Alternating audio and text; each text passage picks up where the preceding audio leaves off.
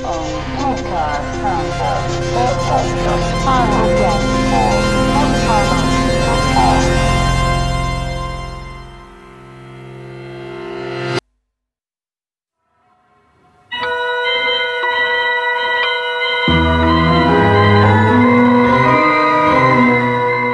Fiction.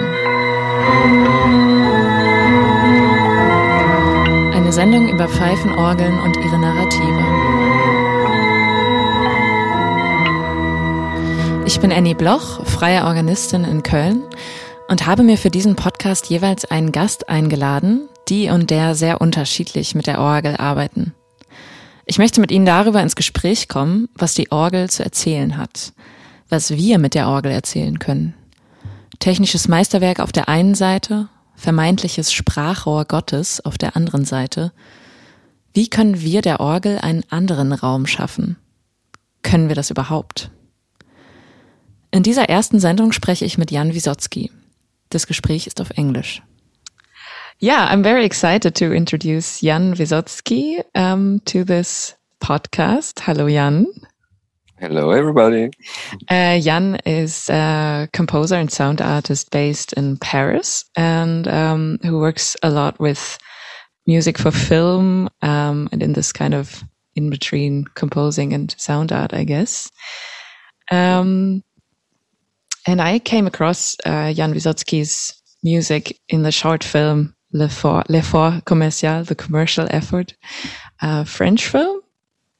Yeah. By, yeah, by Sarah Arnold.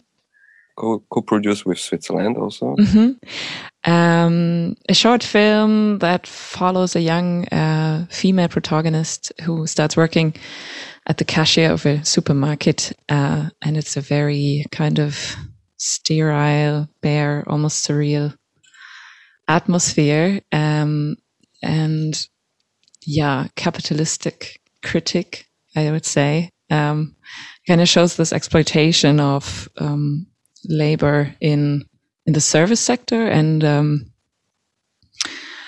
uh, but also narrated from this perspective of this enthusiastic uh, young worker um, and before I start talking about it uh, we might just listen to um, one track of the soundtrack should we start with um, Rêve lucide, lucid Mhm. dream.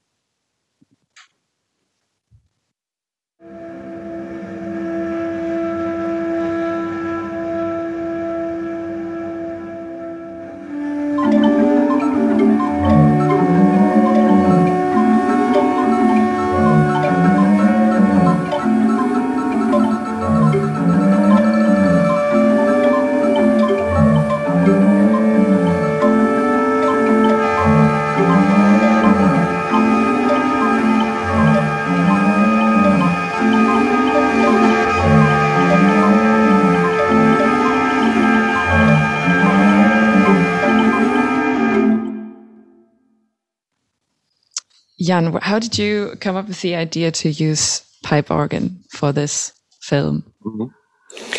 Well, we had like uh, I think three different concepts of the for the sou- original soundtrack. Uh, um, the first one was actually uh, to try out voices, like uh, female voices, as in the short film. Um, all the uh, people working on the on the cash um cashier is all female workers. So we thought, ah, that could be interesting to do a soundtrack just with uh, the human voice, with female voices. And uh, then in the end, uh, when Sarah was uh, editing and trying out all those beautiful demos we, we've done with uh, a Swiss, Swiss uh, voice artist, um, they found it that it doesn't really work because actually you have uh, then um, yeah it's like a double layer the visual and the sound layer and it's not very complementary actually.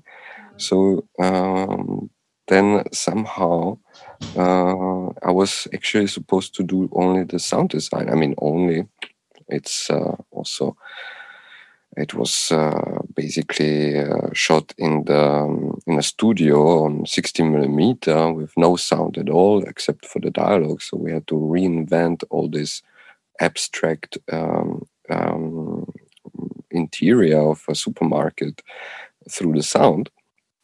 So I was pretty um, happy to do that, but uh, I wasn't thinking about making the music for it.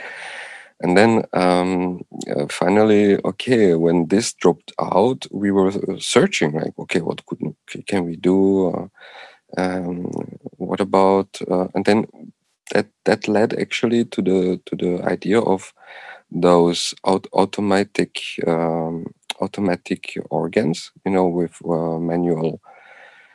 Uh, I don't know how it's called, uh, L'orgue de Barbarie in French. Um, that's like a organ which you manually uh, use by, by with um, with cards like cartons with holes in it.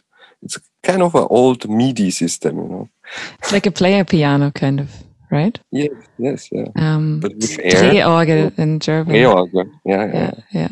So the idea was uh, a bit like uh, like a puppet theater where those uh, people are used like mm, in a, like um, marionettes in in a system where it's like robotic um, repetition and movements. And so from this idea, I thought like, yeah, but actually we have that. You know, we with Pankras we've built an organ uh, which is which is has the possibility to play uh, through MIDI or all what you want actually. Uh, so it can have those rhythmic patterns uh, and um, those repetitions, which are, yeah, in a sense, organic because it's an analog sound. but on the other hand, it's kind of uh, like a mechanic. Right? So that's that's how the idea came up. Yeah.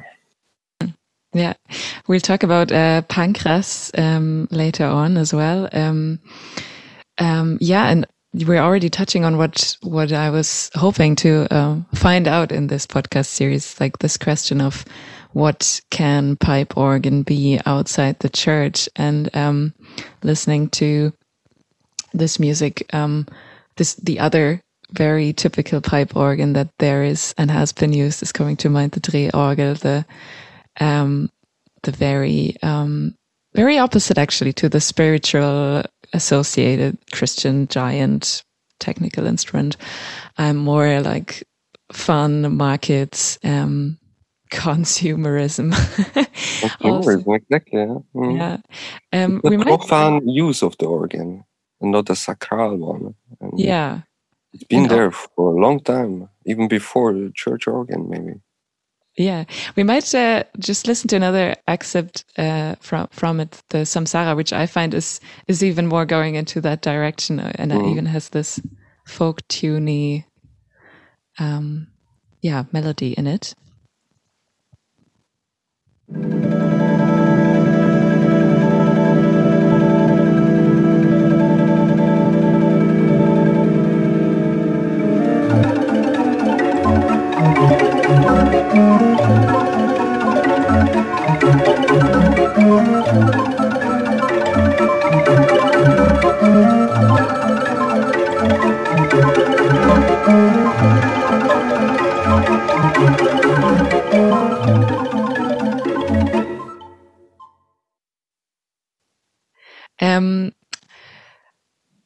What would you think is still organic about it?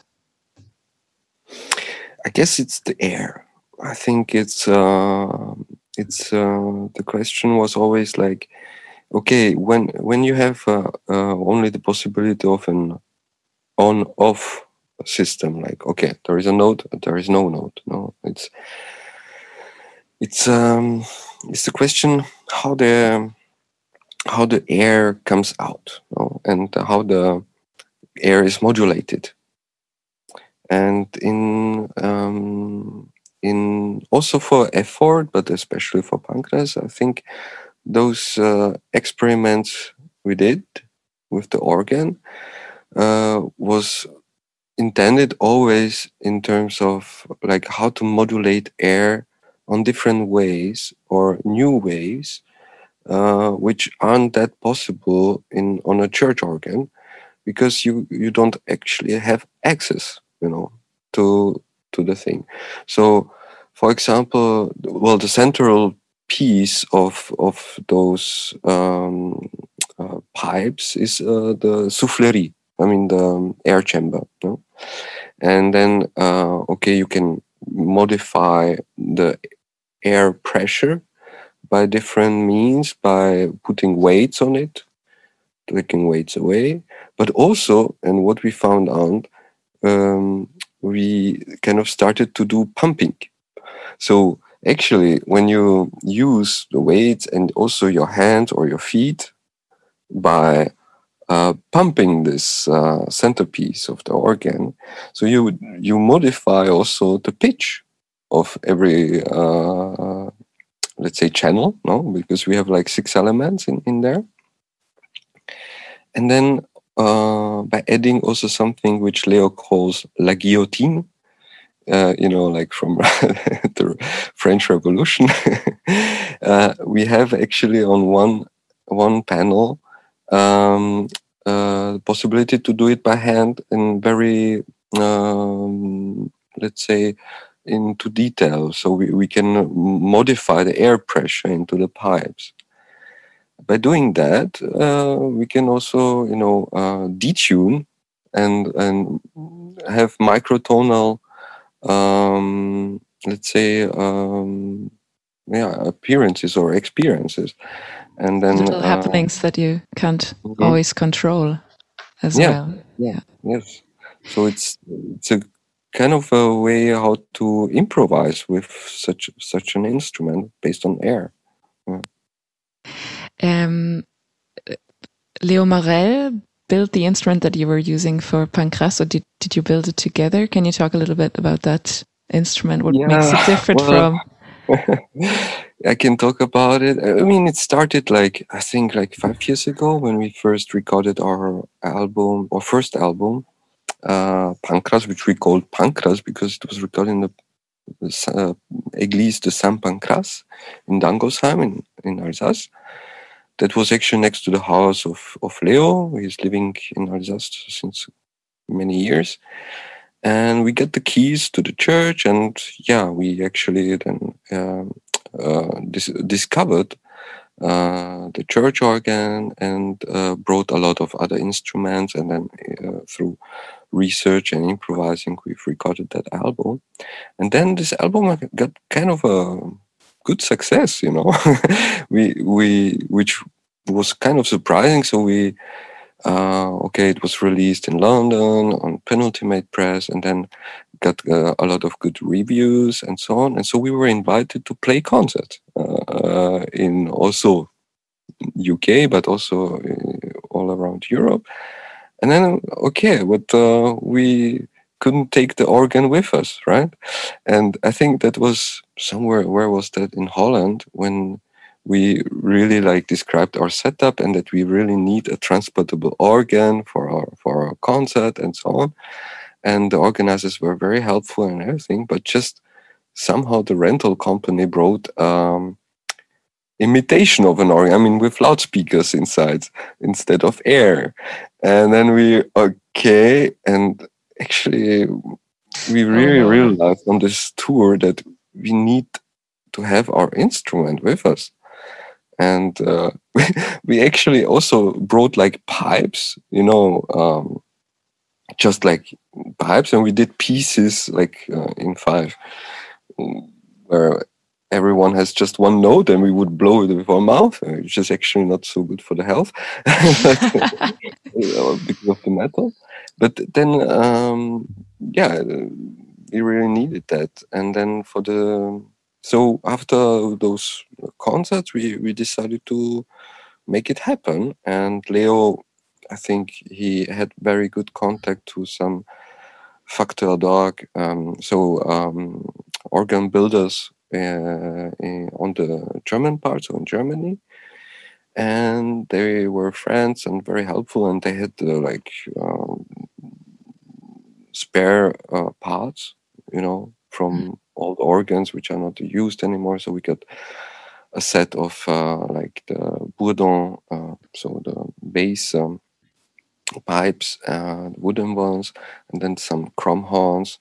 And uh, with Leo, we would build the the air system, you know, with uh, chambers and so on. And we already thought like, okay, yeah, but how to, you know, mm, make a different experience out of it so we can extend actually uh, the sound without without amplifying it, without the use of microphones and putting it on some PA and you know how it's transforming the sound and it's not anymore the same experience. So actually the idea of the octopus came uh, with with the long arms uh, and uh, and also with the MIDI system. So each of the panels has a uh, yeah MIDI driver, and we can uh, we can drive those uh, pipes through also like uh, other tools than just a keyboard, which was also important, uh, especially for Leo. Like he he would uh, do some research with pure data uh, like that's like a modular software where you can actually send all kinds of information to be played by the organ. And yeah and so in some other residencies we we we kind of defined our tools and how to play with it and so on. And so you could you could say yeah. the the instrument is the composition and then what you play is improvised or how did you actually yeah, in a way, you know, with, with Pankras, we are really, really like five different um, characters from different backgrounds.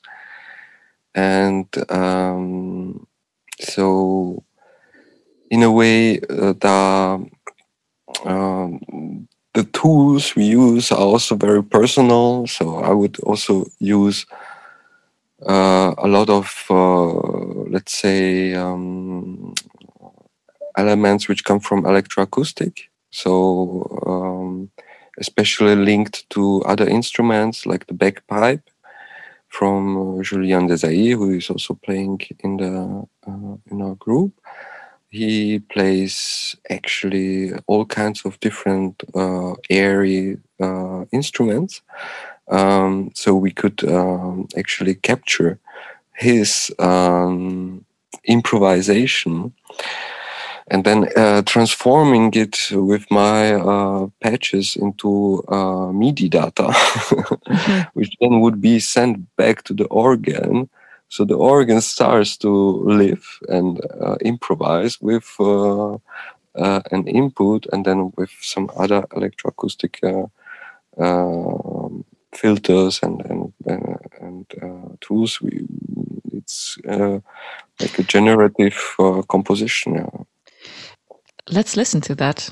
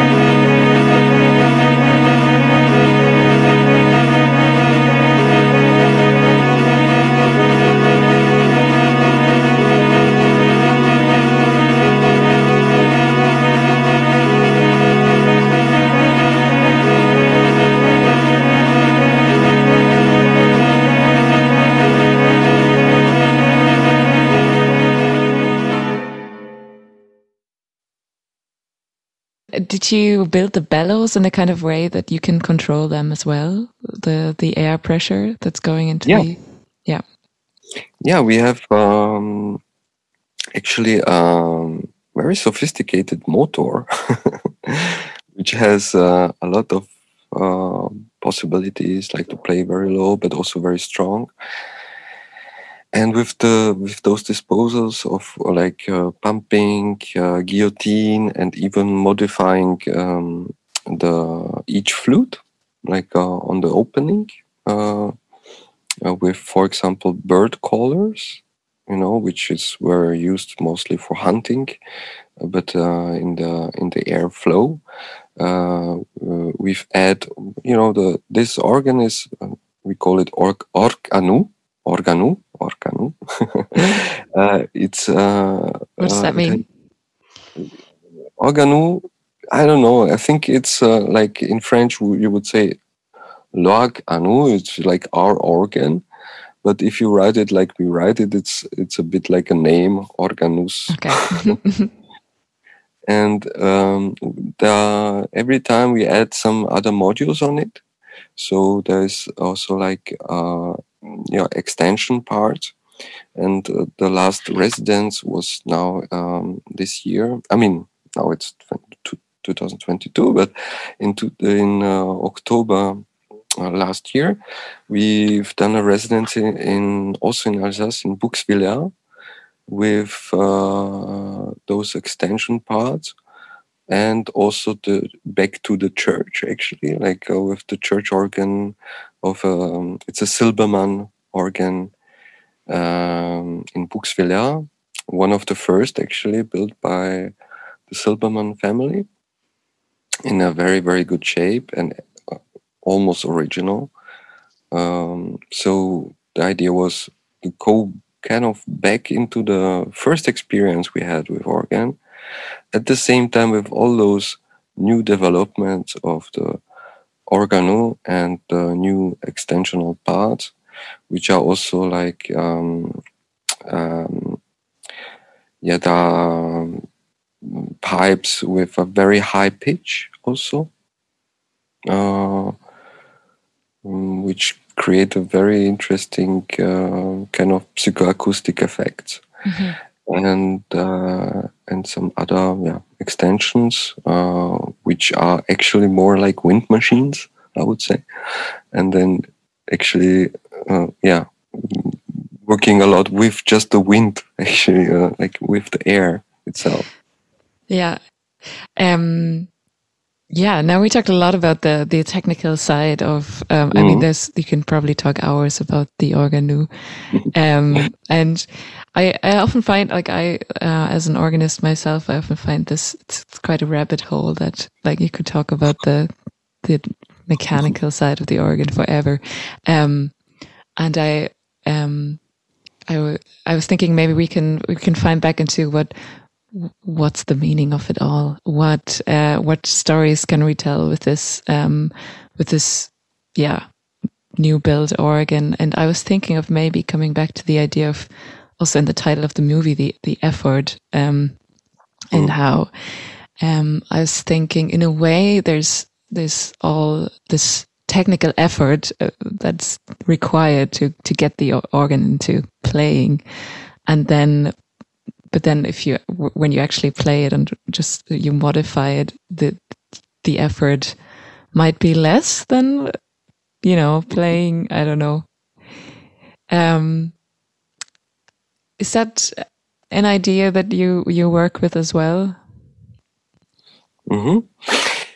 Well, I would say um, I'm always that. That's maybe also coming from my uh, kind of background as a sound designer and composer for movies. I'm always intrigued by the surround sound, um, also of an of an organ. So the acoustic space is actually uh, now part of the instrument. Uh, I would say.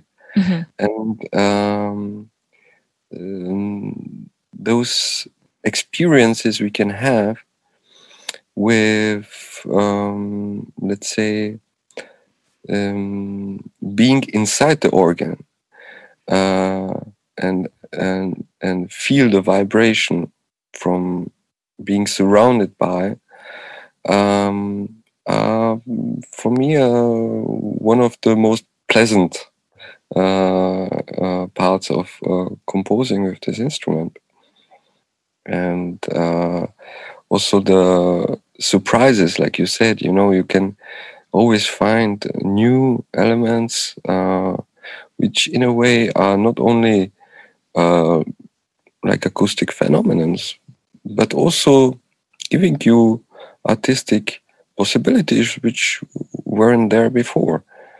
Um, so, in terms of, um, I would say, of today's avant-garde um, research uh, and making music for me is like a research, basically, uh, which comes a lot of through, um, yeah, just by the way you experience uh, the sound. And uh, and alone or with the public it doesn't matter you know it's uh, actually our concerts are never really like uh, predefined into like okay there must be always some surprise and there is always a, a surprise with it uh, I think it's the magical element of it yeah.